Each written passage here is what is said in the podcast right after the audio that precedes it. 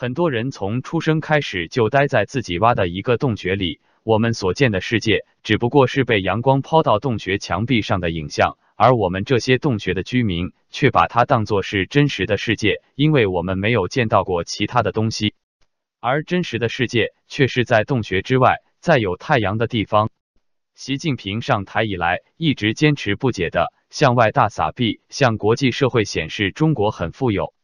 煎饼大妈月入三万，实习生月入五万，月薪一万是讨饭，年薪十万的。网络中总是充斥着这样的新闻。习近平和整个舆论都都在制造一种中国很富有的假象。如果用数据拨开浮云，你会发现真实的。中国完全是另一幅很残酷的图景。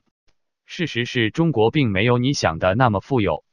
据国家统计局在二零一九年一月八日发布的《中华人民共和国二零一八年国民经济和社会发展统计公报》显示，二零一八年全国居民人均可支配收入两万八千两百二十八元，城镇居民人均可支配收入三万九千两百五十一元，也就是人均月可支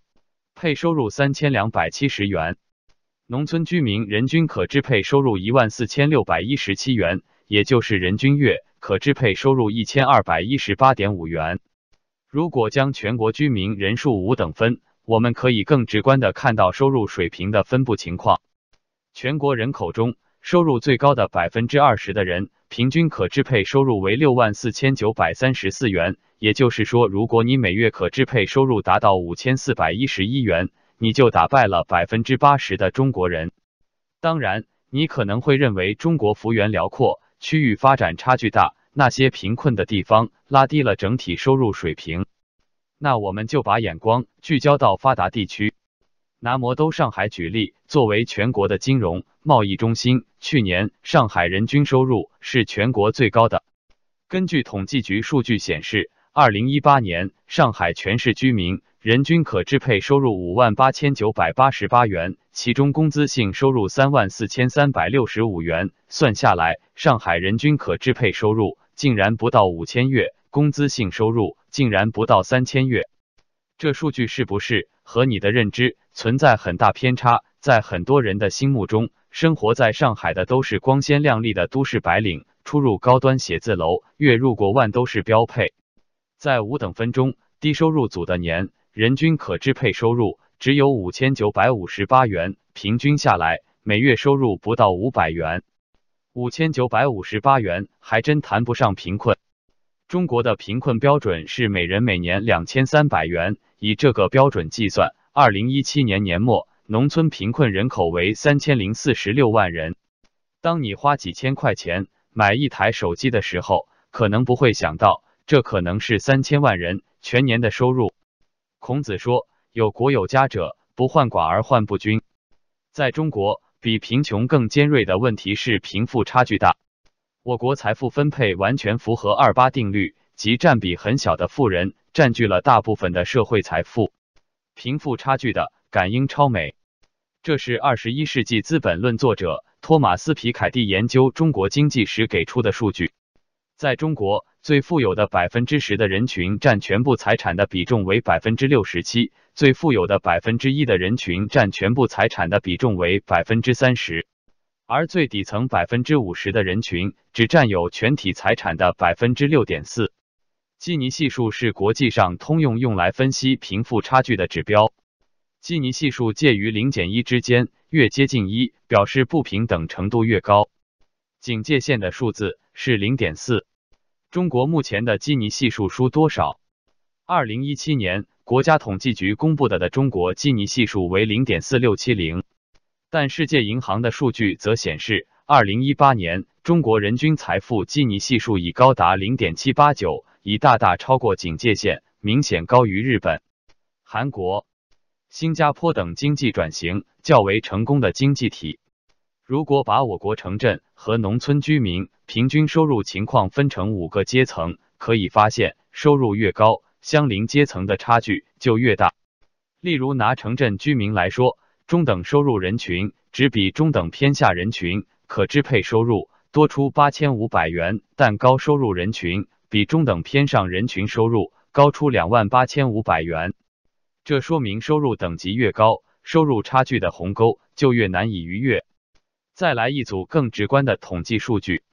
以某股份制银行年报数据为例，高端理财客户。即在该银行资产在五十万元以上的人的总资产占全部零售客户总资产的百分之八十二，但这部分客户两百一十三万户只占全部零售客户一万零六百六十三万户的百分之二。参见图三。由此可见，百分之二的人占有百分之八十的财富，这一二八定律在我国同样适用。另外，需要引起关注的是，该银行的私人银行客户。在该银行的资产在一千万元以上的人占全部客户的百分之零点零六，但总资产占全部零售客户总资产的百分之三十一。另外还有一个现象是城乡收入差距太大，比如城镇低收入群体的平均收入是农村低收入群体平均收入的四点三倍，农村的高收入群体的收入水平还达不到城镇中等收入群体的收入水平。改革开放以来。我国人均收入不断提高，其中城镇居民人均可支配收入由一千九百七十九年的四百零五元提升到二零一五年的三万一千七百九十点三元，农村居民家庭人均纯收入由一百六十点二元提升到一万零七百七十二元。城乡收入的差距在绝对量上不断的扩大，二者之间的差距已从二百四十四点八元上升至二万一千零一十八点三元。二者之间的相对差距虽然在近几年出现下滑的态势，城乡收入比由二零零九年的最高点三点三三下降至二零一五年的二点九五，但是相对差距依然保持在较高的位置。理想的社会结构应该橄榄形，中产阶级是介于社会顶层与底层之间的缓冲，也是维持社会整体稳定的中流砥柱。当它成为社会主体时，有助于舒缓对立的两极因贫富差距造成的矛盾，让每一个社会成员都能看到向好而生的希望。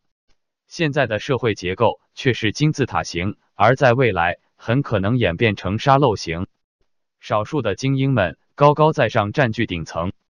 享受着最好的资源和服务；大量的平凡人挣扎在底层，一边仰望一边绝望。中产阶级夹在中间，患得患失，进退两难。这种结构导致社会阶级日渐固化，上升通道变得狭窄，草根寒门的逆袭之门早已关闭。长此以往，身在其中的每一个人都失去了积极向上的斗志，安于现状，固步自封。整个社会弥漫着一股颓废的气息。当下流行的丧文化，佛系青年就是这种环境下的产物。贫富差距如一把利刃。把中国割裂成一个折叠世界，所有人都生活在巨大的差距里。之前这张揭示中国真相的图片刷屏了，这让很多生活在都市的人感到难以置信。我们总是习惯根据自身周围的情况去推测全国，狭隘的以为全国各地的城市都是车水马龙、高楼广厦、月入过万是职场标配，本科生已经烂大街。可是，你以为你以为的就是你以为的吗？事实是你对真实的中国一无所知，这跟晋惠帝司马衷不理解没饭吃，为什么不吃肉是一个道理。我们都知道，中国有九百六十万平方公里的土地，但具体有多少城市、县、镇、村，很多人并没有准确的概念。北上广深四座城市的总面积仅仅占据全国的百分之零点三三，即便将四个一线城市和杭州、南京。青岛等十五个新一线城市的面积加总占全国的比重也不到百分之三，这便意味着超过全国面积百分之九十七的土地上发生的故事是身处头部位置的人们看不清楚的。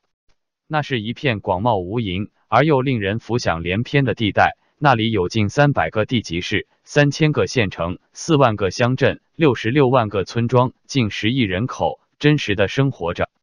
就像柏拉图说的。很多人从出生开始就待在自己挖的一个洞穴里，我们所见的世界只不过是被阳光抛到洞穴墙壁上的影像，而我们这些洞穴的居民却把它当作是真实的世界，因为我们没有见到过其他的东西，而真实的世界却是在洞穴之外，在有太阳的地方。